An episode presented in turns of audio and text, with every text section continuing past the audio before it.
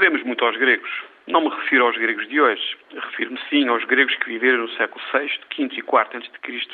e que exerceram uma influência decisiva naquilo que veio a ser a civilização europeia. Se olharmos para a política, a literatura, a ciência, a tecnologia, as estratégias, as competições desportivas, é impossível não ficarmos impressionados com aquilo que os gregos fizeram há 2500 anos. Sem herança grega seríamos muito diferentes. Para pior, acho eu. Os gregos continuam a ser essenciais. O livro de José Ribeiro Ferreira e Delfim Leão, professor da Faculdade de Letras da Universidade de Coimbra, é um bom exemplo da atualidade dos clássicos.